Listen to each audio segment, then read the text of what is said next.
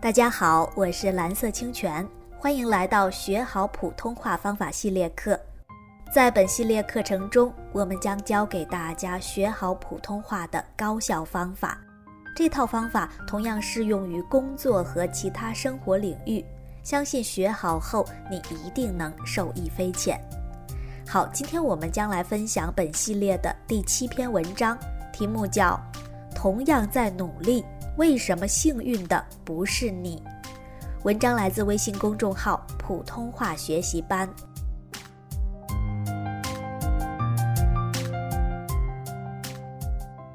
第一部分，我们先来聊聊为什么幸运的不是你。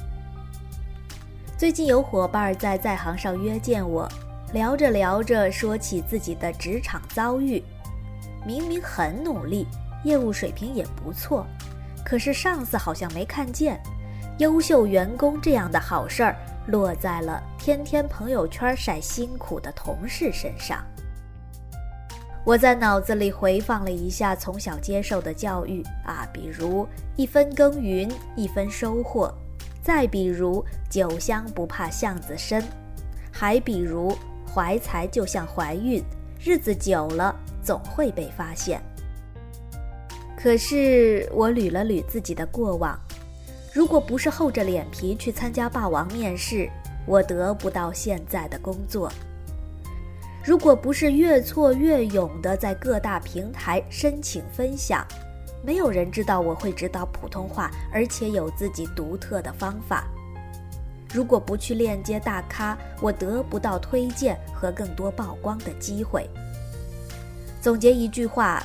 这个世道变了，你知道吗？打个比方，在手机上看电影，只能你一个人独享，那外接个投影仪，影像放大了，就可以很多人共享。如果你不会借力放大自己的努力，就永远只能自己欣赏自己。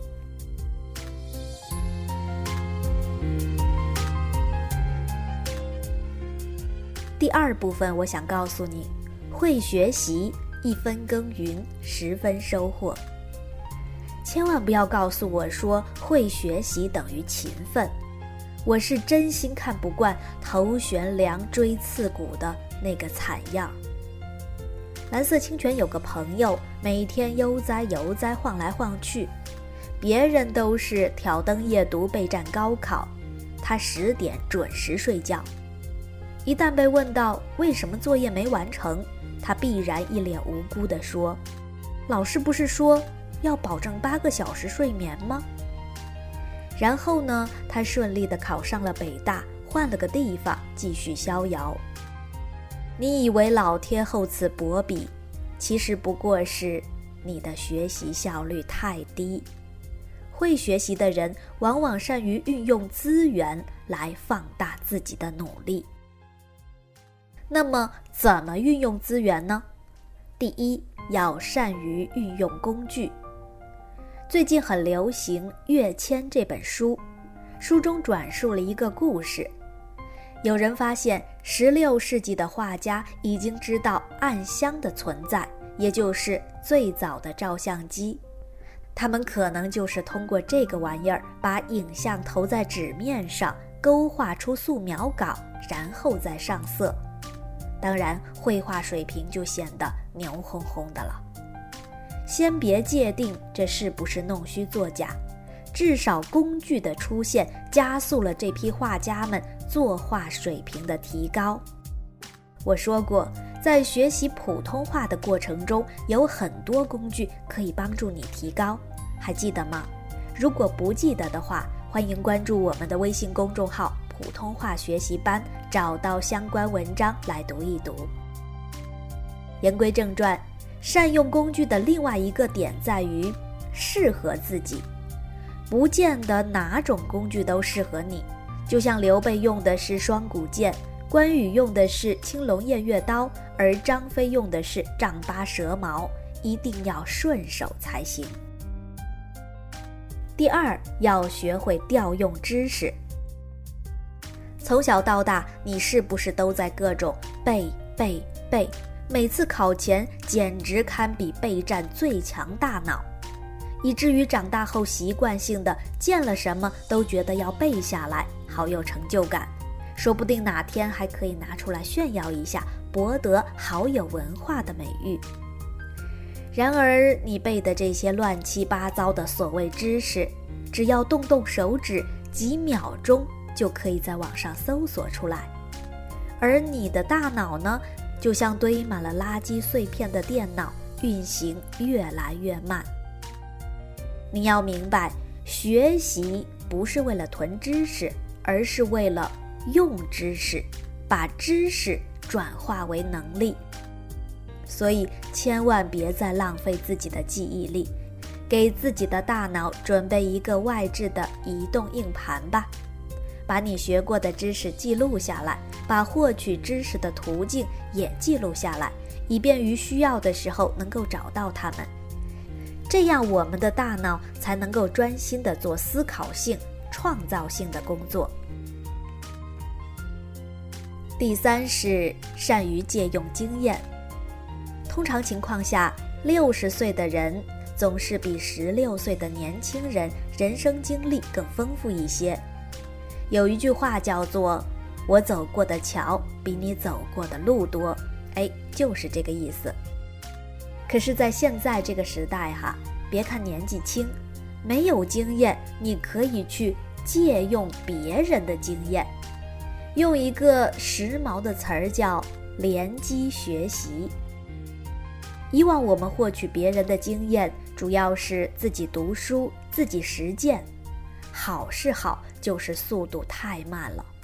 而联机学习的本质就是调用和整合他人的知识和经验，以帮助自己的成长。比如找到这个领域最牛的人，听他的最新分享，或者直接在在行上约见他们，一对一交流。飘换一只猫在开年分享中提到了吃饭力这个能力，大意是说，请比你牛的人吃饭，每次获得一个有用的点子。一年下来，你要是请两百个人吃饭，就能获得两百个好点子。再然后呢，你就无敌了。其实我是想说，想学普通话也是一样的呀，你也可以约我来一对一咨询，对吧？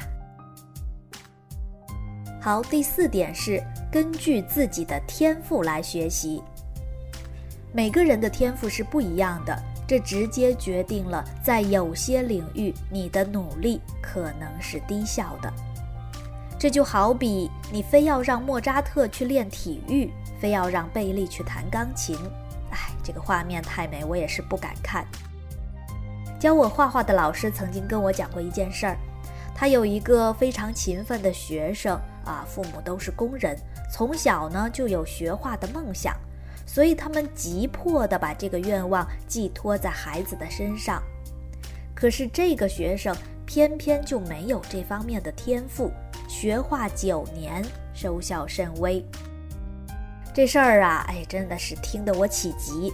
九年，如果他专注于自己擅长的领域，并且方法得当的话，早就已经成为高手了。所以，无视自己的天赋，无异于谋杀你的时间和努力。那么，如何找到自己的天赋呢？你可以从四个方面着手，记录下符合这些条件的事情。第一，你做什么事情之前会充满自信？第二，你有哪些迫不及待想去做的事儿？第三。当你做什么事儿的时候，会尤其专注。第四，你在做完什么事儿的时候，会特别有满足感。这四个方面去考察自己，记录下这些事情，你会发现里面就蕴藏着你的天赋。另外要提醒各位的是，每个人适用的学习和工作方法也是不一样的，千万不要一味的模仿。那么，怎么找到适合自己的方法呢？我们同样可以套用以上的四条。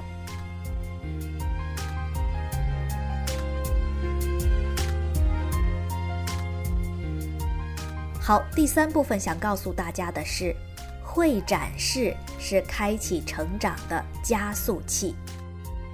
要知道，我们现在是一个酒香也怕巷子深的时代，你不说，别人怎么知道你要、你会、你懂呢？无论是男孩还是女孩，这个心思可都不好猜呀。在这里，我来说说我的事儿。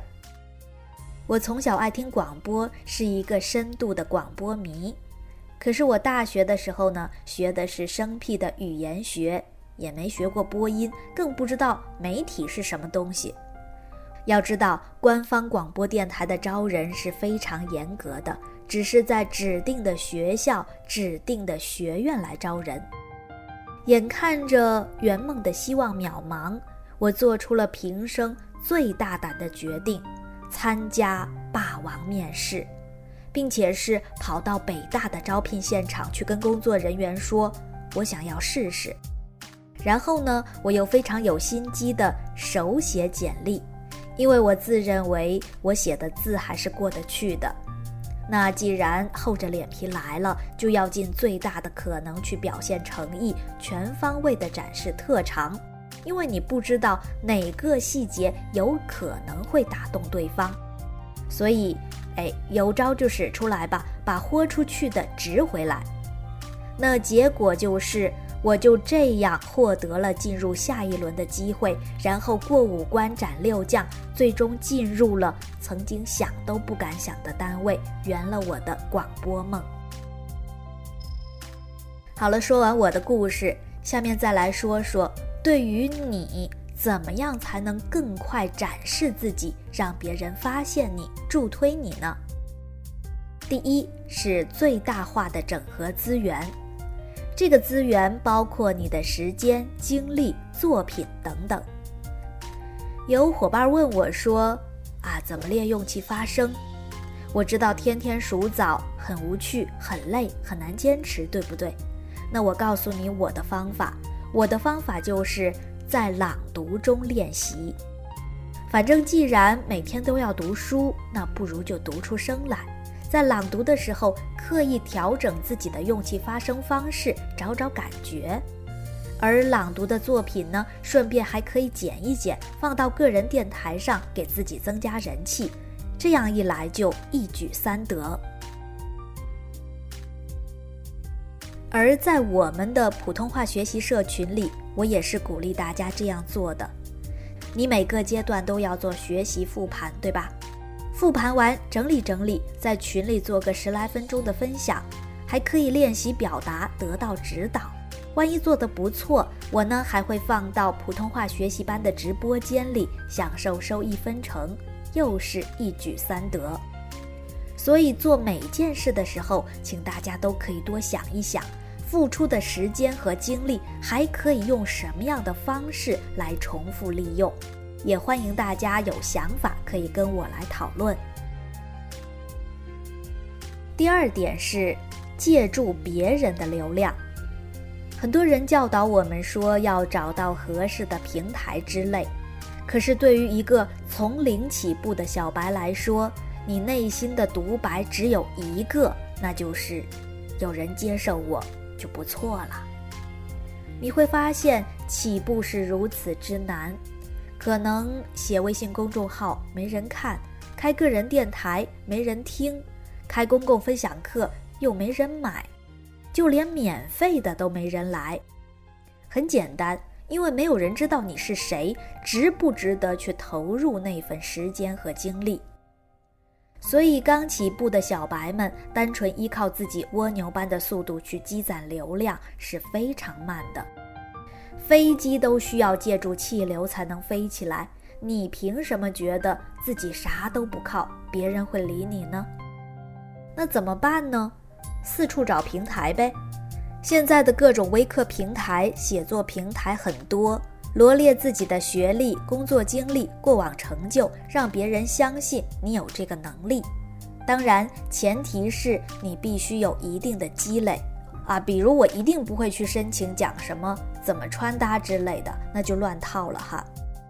二零一六年底呢，我是第一次在多语星人这个平台上做了分享，然后有了第一批学员，建立了微信群，开始了我的普通话线上教学之路。有了第一次分享之后，哎，其他平台看到好像说的挺不错的，那陆续的就有人会邀请我去做更多的分享。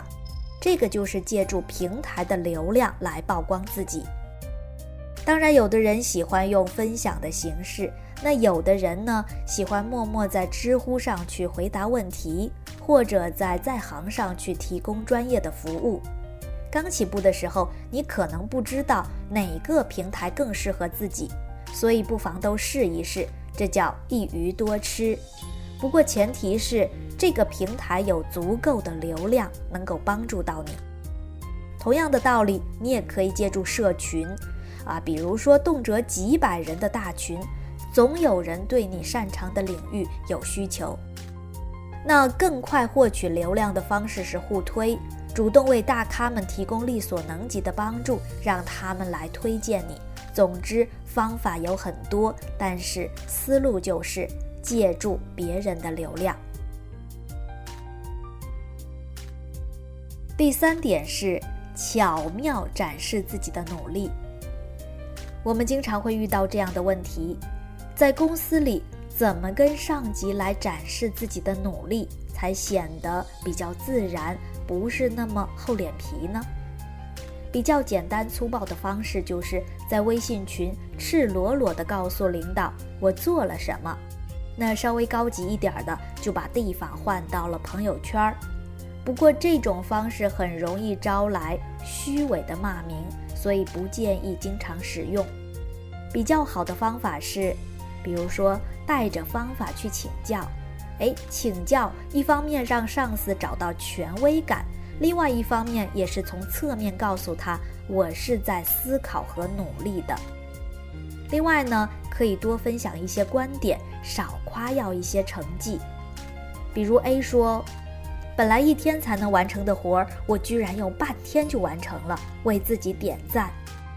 B 说。今天尝试了一种比较高效的工作方法，跟大家分享。同样是炫耀，你想想你会更喜欢哪一款呢？另外呢，建议大家多提供帮助，少提要求。在工作群里，如果同事有需求，不妨不计得失，多提供些帮助，别总是一副事不关己、高高挂起的样子。这样给人的感觉不是低调，而是冷漠自私。